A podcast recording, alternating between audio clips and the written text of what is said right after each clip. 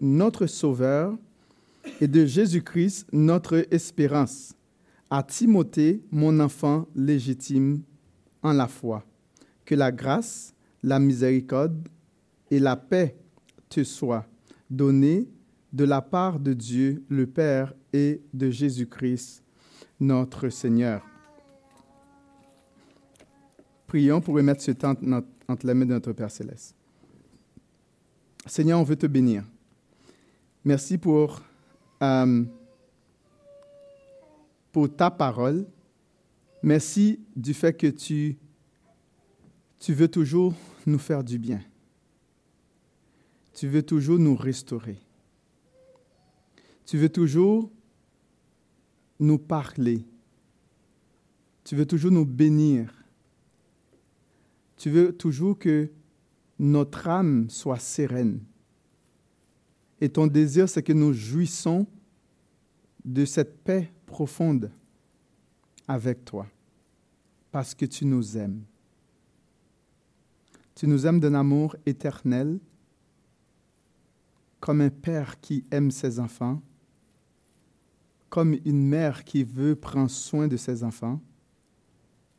Tu veux prendre soin de nous parce que tu nous aimes. Père, je remets chaque personne ici présente ce matin entre tes mains, en présentiel et aussi en ligne. Et nous continuons à implorer tes bénédictions, à implorer ta grâce, ta faveur, tes compassions, Seigneur Dieu, et ta miséricorde sur nous. Et aussi de bénir ton Église qui se rassemble à travers la ville de Sherbrooke, à travers la province de Québec et à travers aussi les autres provinces du pays. Et on sait que tu aimes tes enfants. Et c'est la raison pour laquelle tu veux toujours nous parler dans le nom de Jésus. Amen. Euh, notre but, on veut commencer à exposer euh, 1 et 2 Timothée. On veut vraiment euh, l'exposer verset par verset. Et euh, pour que les seigneurs puissent nous parler, découvrir ce que Dieu a réservé pour nous. Et ce matin, ce qu'on aimerait, le but euh, qu'on a, c'est tisser notre toile de fond pour 1 et 2 Timothée. Peut-être pour 1 Timothée, après on tissera notre toile de fond pour 2 Timothée. Mais plus particulièrement ce matin, c'est tisser cette toile de fond, notre toile de fond pour 1 Timothée. Et rapidement, je vais vous présenter un peu le grand plan et après ça, vous présenter un petit plan détaillé qu'on pense euh, faire. Donc, euh, le livre pourrait être divisé à peu près en sept parties, mais ça pourrait être peut-être en moins, ou tout dépendant de, de qui le, le, fait aussi. Mais règle générale, mais ça, peu importe ce qu'on présente, c'est pour couvrir le livre. Donc, il y a la, les salutations que je viens de lire. Et après cela, on va voir les recommandations de Paul à Timothée, euh, les instructions sur la vie de l'Église. Euh, et l'autre quatrième partie, l'apostasie dans l'Église, instructions spécifiques sur les différents groupes de croyants. Les faux docteurs, l'apôtre Paul va traiter ça, l'amour, ceux qui ont de l'amour, de l'argent, et aussi les instructions finales euh, qu'il va donner à Timothée. Un petit peu plus, peut-être donner un peu de, détails concernant le plan. Euh, en ce qui a trait aux recommandations de Paul à Timothée, on va voir que Paul va ordonner à Timothée de faire taire les faux docteurs. Aujourd'hui, ce serait comme choquant. Hein? Euh, L'apôtre Paul va ordonner euh, aux faux de se taire. Euh, il va, Paul bénir Dieu pour sa grâce merveilleuse. Euh, et dans cette section, il va réitérer aussi sa recommandation à Timothée. Dans la troisième partie, Paul va euh, parler vraiment sur la prière. Comment est-ce que euh, les femmes devraient prier le Seigneur? Comment est-ce que les hommes devaient se prier, le Seigneur? Tout cela doit se faire dans un, dans un respect pour Dieu. Euh, et il va parler aussi par rapport, c'est au niveau de, la vie de l'Église, les hommes et les femmes de l'Église, les anciens et les diacres, et aussi la conduite euh, dans l'Église. Comment est-ce qu'on devrait nous conduire dans l'Église? Et dans la quatrième partie, euh, sur l'apostasie dans l'Église, Euh, il va vraiment avertir du danger de l'apostasie imminente, donner des instructions positives pour faire, pour faire face à l'apostasie, parce que l'Église faisait pas face à l'apostasie. Et dans la quatrième partie, il va parler de différents groupes dans l'Église. Bon, vous savez, dans une famille, il y a différents groupes d'âge. non seulement il y a des différents groupes d'âge, il y a différents niveaux. Il va y avoir des veuves, les anciens, les esclaves et les maîtres il y a, parce que l'Église va composer de tous euh, différents types de personnes qui va constituer, bien sûr, euh, la famille. Euh, et on a déjà quand même mentionné les sixième et septième parties du livre. Et ce qu'on veut faire ce matin, c'est un peu donner le contexte. Le contexte pour essayer, comme on dit, notre but, c'est de tisser un peu le, le, toile de fond euh, euh, la toile de fond pardon, pour pouvoir comprendre et mieux saisir ce que l'apôtre Paul a voulu euh, nous présenter à Timothée premièrement à l'église, pour l'Église et aussi pour nous aujourd'hui qui, lisons ce livre. Donc, on voit l'auteur, destinataire, date, lieu, but et situation. Et rapidement, bon, l'auteur, on sait que c'est l'apôtre Paul, son nom est mentionné. Hein? c'est les premiers mots. Hein? Euh, Paulos Apostolos Jésus Christou. Claire. Il commence, euh, il dit son, son Paul, apôtre de Jésus-Christ. Hein? Euh, il présente son nom et il va nous dire que, et aussi il va présenter son destinataire qui est Timothée, à Timothée. il va l'écrire à Timothée, Sophie. Généralement, l'apôtre Paul va écrire euh, à l'Église. Bon, la plupart de ses lettres euh, se présentent, il écrit à l'Église et à quelques reprises, il a écrit à une personne. Euh, il, avait, il avait écrit à un moment donné à Philémon, hmm, vous vous rappelez, et là, il écrit à Timothée, il a écrit aussi à Tite. Et un Timothée de Timothée est classifié comme étant des épîtres parmi les épîtres pastoraux. C'est au niveau pastoral. Et, rapidement, on aimerait ça vraiment euh, poser la question, mais qui était Timothée? C'est important de, connaître qui est cette personne à qui Paul a écrit. Qui était Timothée? Euh, Timothée était euh, originaire de, de Lystre. Lystre, vous savez, il y a une petite flèche là, je pense, que, qui devait apparaître ici. attends, ici. Lystre, un peu, ben, c'est la Turquie actuelle. Hein? liste euh, au, sud. Au sud, euh, si vous voulez aller un petit peu plus. Euh, ouais, voilà. Merci. Donc, Timothée est originaire de, de cet endroit-là. Et c'est intéressant de. c'est juste pour vous, vous, vous, décrire un peu qui est Timothée. il était le fils d'un père, d'un père grec et d'une mère juive pieuse nommée Enus. sa grand-mère s'appelait. Euh, c'est intéressant parce que euh, la, la mère et la grand-mère de Timothée l'ont instruit dans les Écritures. Ils ont investi dans la vie de Timothée. Et ils ont inculqué la parole de Dieu à Timothée. Vous savez que les parents aiment leurs enfants, n'est-ce pas? Et je ne sais pas pour vous, c'est quoi le but d'un parent? Le but d'un parent, c'est que son enfant le dépasse. C'est que l'enfant puisse aller là où le parent n'a pas pu aller. C'est le rêve des parents. une, maman, là, va se tuer. Un père va se donner entièrement parce que le parent veut que son enfant aille plus loin. Là où je n'ai pas atteint, toi, tu vas l'atteindre. Là où le sommet que je n'ai pas atteint, toi, tu vas l'atteindre. Et c'est ce qui motive. Je suis sûr que Karine, hein, pour ta belle Céleste, n'est-ce pas? Est-ce que c'est -ce vrai ce que je dis? Oui. Donc, Karine, son désir, je suis sûr que Martin, lui, là, il est fou pour ses garçons. C'est pas vrai, Martin? Oui. Je peux dire que Martin est fou pour ses garçons. Et les gars, si vous ne le saviez pas, vous le savez maintenant. Hein? Hein?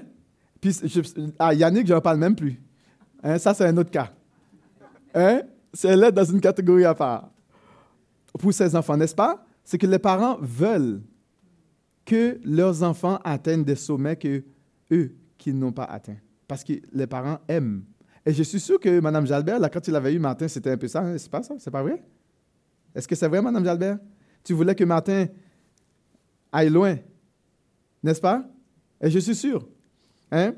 Et hier, j'étais chez mon frère Richard j'étais tellement content de, d'être, euh, hein, de le voir vraiment dans la joie de célébrer son anniversaire. Et je suis sûr que quand il regarde ses enfants, ses petits-enfants, et son désir, c'est de les voir progresser, aller plus loin. C'est la même chose aussi pour notre sœur Pierrette. Eh bien, la mère euh, de, Timothée, c'était son désir de voir leur fils euh, aller plus loin. Et Timothée avait donné sa, vie au Seigneur Jésus probablement pendant ou après euh, le premier voyage missionnaire de Paul. Donc, il était devenu vraiment un disciple de Jésus et les disciples de Lystre ont rendu un bon témoignage de Timothée. Ils ont donné, rendu un bon témoignage de, Timothée euh, selon, euh, Acte. Donc, Timothée a devenu, Acte 14, 8, 20. Donc, Timothée a devenu vraiment un disciple, euh, selon Acte, Acte 16, pardon, 1 à 3. Donc, Timothée est devenu l'un des compagnons les plus fidèles de l'apôtre Paul. Et plus tard, on va voir comment est-ce qu'ils se sont rencontrés. Donc, euh, euh, Paul, avait vraiment souvent chargé Timothée euh, d'accomplir vraiment de, de, responsabilités, où Timothée avait accompli beaucoup, beaucoup de, responsabilités à, à, Timothée. Par exemple, il l'a envoyé à Béré, en Thessalonique, à Macédoine, en Corinthe, Philippe. Donc, ce sont toutes des villes que l'apôtre Paul, pardon, l'apôtre Paul a envoyé bon, aux provinces de l'Empire romain. Ici, on voit c'est tout l'Empire romain à l'époque, d'accord? Et il y a des, lorsque l'apôtre Paul, bien sûr, partait en, voyage missionnaire, et là, bien sûr, il présente l'Évangile et des personnes viennent à Jésus. Euh, on pense aussi Timothée. Euh, et là, il va aller de ville en ville pour fortifier les frères et les sœurs. Et après cela, lorsqu'il a rencontré Timothée, Timothée va devenir bien sûr son, compagnon d'œuvre et il va charger euh, Timothée des responsabilités. Euh, c'est intéressant que plus tard, Timothée va devenir un, co-auteur avec l'apôtre Paul également. Euh, il va co-écrire un et deux Thessaloniciens, deux Corinthiens, Colossiens, Philippiens, Philémon. Euh, donc, on voit dans, en tout et partout, Timothée était devenu vraiment un des plus fidèles compagnons de. Il n'y a rien de plus encourageant pour un frère, une sœur dans la foi, d'avoir des compagnons fidèles, avec qui tu peux te sentir à l'aise et que tu peux partager pleinement ton cœur et tu sais que cette personne est avec toi dans le Seigneur. Et quand, quand ça va mal, il veut t'encourager. Quand tu fais un mauvais coup, il va te, te reprendre parce qu'il t'aime. Parce qu'on ne fait pas toujours des bons coups. On n'est pas parfait. Et Timothée était vraiment cette personne. Et Timothée était là euh, avec Paul euh, au début de son emprisonnement et jusqu'à la fin aussi de son emprisonnement. Et à partir du moment que, où Timothée a rencontré Paul, il ne l'a jamais lâché. Et jusqu'à la fin de sa vie, Timothée était resté fidèle à Paul. Il y a beaucoup de personnes qui ont abandonné Paul. Mais Timothée était le protégé de Paul euh, qui ne l'a jamais abandonné, qui ne l'ont jamais délaissé, parce que Timothée était attaché à Paul. En ce qui a trait à la date, euh, au lieu, euh, des spécialistes pensent, comme on n'est pas sûr à 100%, mais des, spécialistes pensent que 1 Timothée a été écrit de la Macédoine, à partir de la Macédoine. Euh, bon, on, si on pouvait peut-être monter la carte, un petit peu peut-être reculer ou avancer. Ah, Ouais. Vous voyez la Macédoine, qui est un peu une province romaine. Euh, donc, vous voyez, euh, on pense que Paul, lorsqu'il était en, voyage et puis missionnaire, je, vous épargne tous les détails euh, de ça. On pense qu'il a, écrit un Timothée là, parce qu'il avait laissé Timothée, bien sûr, à, à, Éphèse. Et là, on pense qu'il a écrit de cet endroit pour écrire à Timothée à Éphèse. Et on pense que de Timothée a été écrit de Rome, lorsqu'il a été à, Rome, et on pense qu'il a écrit cela. Donc, pourquoi est-ce qu'il a écrit à Timothée, on va quand même vous, vous présenter un peu la, situation. C'est important de, comprendre pourquoi. C'était quoi la situation qui a poussé Paul à écrire une lettre à Timothée? OK? Pourquoi est-ce qu'il l'a fait? Juste spécifiquement à Timothée. C'est important vraiment de, saisir que Paul euh, venait d'avoir euh, pour vous montrer un peu comment est-ce que le lien s'est tissé entre Paul du début de la rencontre de Paul avec Timothée. D'accord? J'aimerais ça vous mettre un petit peu dans, le contexte de cette rencontre que Paul a eue avec Timothée. Comment est-ce que Paul a rencontré Timothée? Euh, On nous dit que euh, Paul, bien sûr, il était en mission et il venait d'avoir... Euh, il était avec Barnabas, parce que c'est Barnabas qui a été le chercher. Hein, parce qu'il persécutait l'Église, Barnabas est allé le chercher. Là, maintenant, Barnabas, bien sûr, il y en a qui y a des personnes, qui, des frères qui ont eu peur de Paul parce qu'il était vraiment méchant. Et là, euh, Paul va partir avec Barnabas en mission. Après, ils vont prendre avec eux Jean, euh, Marc. Et qu'est-ce qui va arriver? C'est que Marc va abandonner Paul. Et là, Barnabas, qui est un, frère de bon cœur, Là, il voulait plus tard reprendre Marc avec lui. Là, il y a eu un conflit, un très fort conflit entre Paul et Barnabas, parce que Paul ne voulait pas euh, prendre avec lui encore Marc une deuxième fois, parce que Paul ne voulait pas être déçu. Vous savez, souvent, parce que Marc les avait abandonnés une première fois, et Paul ne voulait pas être abandonné une deuxième fois. Donc, il a eu un conflit, un, conflit sévère avec Barnabas. Et là, maintenant, ils vont se séparer. Donc, c'était vraiment un conflit dur qu'il a eu avec Barnabas, alors que Barnabas était celui qui a été chercher Paul. Vous savez, dans l'Église, ah, dans le service de Dieu, ça ne va pas toujours bien, même si qu'on a des bonnes intentions. Même si qu'on a des bonnes intentions, ça ne va pas toujours comme on aurait voulu. Et souvent, il y a des personnes qui vont abandonner, qui vont quitter, et il y a des personnes qui vont rester. Et quand ces personnes quittent, ça fait mal. Et souvent, on ne va pas crier ça sous le toit, mais ça fait mal. Et il y a des personnes qui ont même quitté l'église de Mont-Bellevue et ça fait mal. Et on, on veut pas, on n'a pas créé ça sur le toit où telle personne a quitté l'église de Mont-Bellevue. Souvent, on ne sait pas comment le faire. Souvent, euh, on ne veut pas exposer des personnes. On, ça passe dans le douce, dans le beurre, mais ça fait mal pareil à l'église. Il y a des gens qui se posent des questions, mais où était telle personne? Où est telle personne? Cette personne est rendue où? Ça fait mal. Mais on n'a pas à crier sur le toit pour exposer toutes les choses les conflits, ça existe aussi dans l'Église de Jésus-Christ. Et souvent, les gens, ils ont leurs raisons. Ils ont leurs raisons pour quitter. Parfois, on peut avoir tort, parfois, on peut avoir raison. Peu importe ce qui arrive, les conflits, ça éclate dans les églises. Et c'est pour cela qu'il y a souvent aussi des divisions. Donc, Paul avait eu ce conflit, euh, conflit avec euh, Barnabas. Donc, il est parti de son côté et aussi, euh, Barnabas a pris Silas avec lui. Euh, euh, oui. Et puis, donc, Paul a pris Silas avec lui et Barnabas aussi est parti. Pardon. Paul a pris Silas et Barnabas est parti avec Marc. Donc, là, qu'est-ce qui arrive? C'est que Paul, il va continuer son ministère. Il va continuer son ministère et on nous dit que dans Acte 16, il se rendit ensuite à Derbe et à Lystre. D'accord? Vous pouvez voir la, carte. Il se rendit à Derbe. Il y a une petite flèche qui va apparaître ici et à Lystre. Donc, il continue son, voyage pour pouvoir euh, fortifier les croyants. Parce que son désir, c'est quoi? C'était de fortifier les croyants. Et là, l'apôtre Paul va rencontrer son jeune Timothée. à l'Istre. Et on, nous dit que, et voici, euh, il y avait là un disciple dans Acte 16, hein? il y avait là un disciple nommé Timothée, fils d'une femme juive fidèle d'un père grec. Là, on parle de Timothée.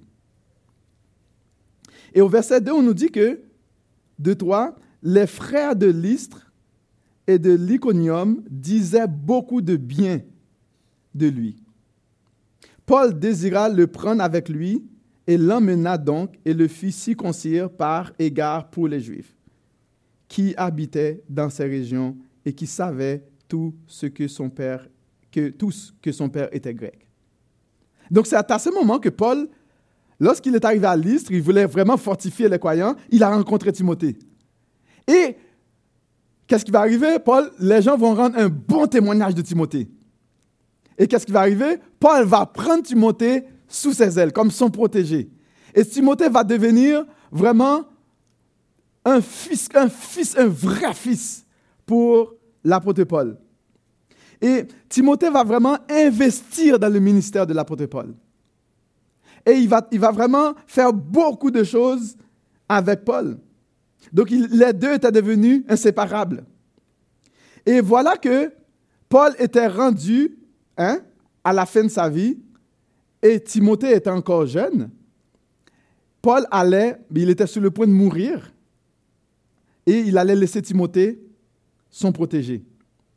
Imagine-toi que tu es parent et tu arrives à tes vieux jours et tu sais que tu vas mourir et que tu as des enfants et tu veux que ces enfants soient bien équipés. Qu'est-ce que tu vas dire à tes enfants? Et souvent, on va faire un testament, n'est-ce pas? Mireille et moi, nous sommes, euh, nous sommes allés, bon, on a fait notre testament.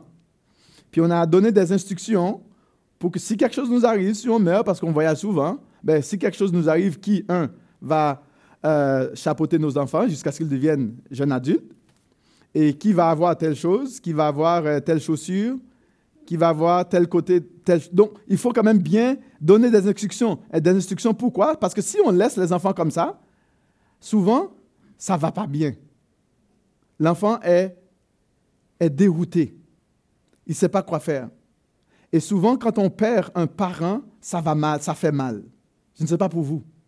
Et ça fait mal, non seulement, euh, ça fait mal pour pour la personne qui a perdu le parent. Et l'apôtre Paul aimait beaucoup Timothée. L'apôtre Paul avait une affection particulière pour Timothée. Et avant son départ, il avait le souci de bien équiper Timothée afin euh, de mieux continuer son ministère. Parce que c'était son plus proche collaborateur. Donc c'était la personne qui allait vraiment prendre, prendre euh, c'était le, je dirais c'était le prochain Paul, c'était le successeur de Paul. Et Paul voulait s'assurer que, avant sa mort, que Timothée soit vraiment bien équipé. Timothée était le plus fidèle compagnon d'œuvre de Paul. Timothée l'avait accompagné dans plusieurs voyages missionnaires de ville en ville. Et Timothée a été toujours vraiment quelqu'un qui il, aimait Paul aussi. Euh, euh, également. Donc, Paul, euh, on a dit qu'il avait écrit même plusieurs lettres avec Timothée. Souvent, on dit épître de Paul. Ben, on devrait dire Paul et Timothée. C'est pas seulement Paul. Souvent, c'est Paul qui est à l'avant-garde, mais c'est Paul et Timothée. C'est juste pour vous montrer l'importance, pas seulement de voir Paul comme un grand, puis Timothée. D'ailleurs, Timothée, ça veut dire honorer ou celui qui est honoré. C'est ça que ça veut dire Timothée, euh, dans le grec. Donc, la situation, c'est un peu ça le, contexte, cette situation de Paul. Et dans quel but est-ce que Paul va écrire? Paul savait que son, sa mort était imminente. Donc, il va écrire Timothée dans le but euh, de, donner des directives claires pour l'Église. Parce que Paul aimait l'Église de Jésus-Christ. Paul, ce qui l'intéressait, c'était le bien-être de l'Église, c'était la croissance de l'Église, c'était la prospérité des Églises, que, que les, frères, les sœurs soient bien dans la foi, qu'ils soient bien avec le Seigneur et qu'ils prospèrent à tout niveau. Le désir de Paul, c'était que les, les chrétiens prospèrent à tout niveau. Et il voulait aussi encourager Timothée à combattre le bon combat de la foi. C'est quoi notre responsabilité? C'est de vous aider à combattre le bon combat. Vous savez, il y a beaucoup de situations auxquelles vous allez faire face dans votre vie et que vous avez déjà fait face. C'est quoi notre tâche à nous? C'est vrai qu'on n'a pas, pas de trésor à donner, on n'a pas de richesse à donner. Souvent, on peut paraître ennuyeux. On vous fatigue. D'accord? Parfois, on peut paraître comme des gens durs. On peut paraître comme, comme euh, des noms, on peut être, de, me traiter euh, toutes sortes de noms. Toi, tu es un dictateur, toi, tu es, un one-man show, toi, tu es ci, tu es là, tu es patata, toi, tu es, un abuseur. Donc, des choses comme ça que je me suis fait traiter euh, de toutes sortes de noms. Et si Dieu n'était pas fort pour moi, je pense que j'aurais été voir un psychologue en dépression longtemps. Mais Dieu m'a fait grâce, je ne suis pas encore dépressif. Et j'espère que je ne serai pas dépressif. Je l'espère. Mais parfois, ça ronge le cœur. Ça fait mal. Mais à cause du désir du bien-être des enfants de Dieu, on se doit de partager la parole de Dieu comme il faut. Et on sait que Dieu va prendre soin. On sait que Dieu va s'occuper de ses enfants. Donc, l'apôtre Paul voulait, voulait d'ailleurs, l'apôtre Paul a été maltraité à un moment donné, on a, à Corinthe, là, on a voulu le battre. L'église qu'il a implantée, implantée à Corinthe, hey, il s'est fait vraiment euh, rentrer dedans comme pas, pas à peu près là. Pourtant, c'est lui qui a implanté l'église de Corinthe. Et il a été, euh, euh, je sais pas, il y a tellement de choses, donc il, a quand même donné son témoignage un peu, même dans, dans Philippiens également, tous les problèmes qu'il a endurés. Donc, il va écrire à Timothée. Et là, il va commencer par saluer Timothée. Euh, il va le saluer au verset 1 et 2. On a lu la salutation. On voit que Paul euh, va se présenter. Il se présente comme quoi? Comme étant apôtre de Jésus. Il dit, Paul, euh, il, se présente comme, comme apôtre de Jésus. Et non seulement comme apôtre de Jésus, il va dire, il est apôtre, mais c'est par ordre de Dieu. ce n'est pas par lui-même. Ce n'est pas lui qui s'est présenté comme, comme si que lui, il s'est, imposé, ou, du moins il s'est improvisé comme serviteur. Mais c'est par ordre. Et le mot qui, euh, grec qui a été, euh, euh, qu'il a utilisé, épitagé, qui, qui, qui, signifie par, par commande. C'est comme Dieu a commandé est-ce que vous avez déjà commandé de la pizza? Hein? Vous avez déjà commandé la pizza, n'est-ce pas? Est-ce que vous avez déjà commandé sur Amazon? Oui? Et quand vous avez commandé sur Amazon, qu'est-ce qui arrive? Tu as payé et puisque tu as commandé, on doit te livrer la marchandise. Eh bien, il dit c'est par ordre. Euh, c'est le mot commande dans le grec, c'est le mot par l'autorité. Et souvent, c'est sûr que quand on, parle de commande, d'autorité, bien c'est sûr que pour nous, aujourd'hui, pour nous, Nord-Américains, ça nous fait dresser les cheveux, même si on n'en a pas. Parce qu'on n'aime pas se faire commander. On n'aime pas l'autorité. Règle générale, nous les francophones, on est des, anti-autorités. On réagit contre toute autorité. Nous, les francophones, incluant moi aussi, mais on est obligé de nous soumettre à l'autorité. Et quand on ne soumet pas à l'autorité, ça va mal. Ça va mal dans une société. Il suffit de regarder qu'est-ce qui se passe à, l'extérieur euh, de, notre bulle nord-américaine, vous allez voir qu'est-ce qui se passe. Des coups d'État par-ci par-là. Euh, on tue des présidents. On, des guerres sur guerres. Des, des, des, euh, des famines sur famines euh, les structures sont brisées. Il n'y a pas de, de, de, sécurité. On vient, on va kidnapper, on viole, on, on, pille les gens. Les gens sont obligés de quitter. Ils sont plus capables. Des, des exodes sur exodes, des gens qui vont quitter leur endroit. Pourquoi? Parce que ça ne marche plus. Il n'y a plus d'autorité, on ne respecte rien, et la vie est à l'envers. Et on voit ici, c'est important, Paul, lui, il ne va pas euh, aller en contre l'autorité. Il va, au contraire, ça va être une fierté. Il va dire c'est par ordre. C'est par commande de Dieu, par l'autorité de Dieu que je suis apôtre. C'est lui qui m'a demandé d'être apôtre et il se présentait comme ça. Il dit par ordre de Dieu. De qui? De Dieu. De Jésus-Christ. Il va spécifier par l'ordre de qui Pas n'importe qui. Donc Dieu, Jésus-Christ, c'est son chef, c'est son commandant, c'est son roi, c'est son Dieu, c'est celui qui gouverne toutes choses. Ce n'est pas par sa, sa, propre autorité, mais c'est par l'ordre de Dieu. Et comment est-ce que Paul va qualifier Dieu? Et Jésus-Christ Il va qualifier Dieu comme étant son sauveur. Il a dit notre Dieu, notre sauveur. Paul va reconnaître que c'est Dieu qui l'a sauvé. Et il va dire Dieu, notre sauveur, et Jésus-Christ, notre espérance. Pour Paul, non seulement que Dieu est son commandant, ce Dieu-là est son sauveur qui l'a délivré, déraciné de la condamnation du péché, mais aussi Jésus-Christ est son espérance. C'est son avenir.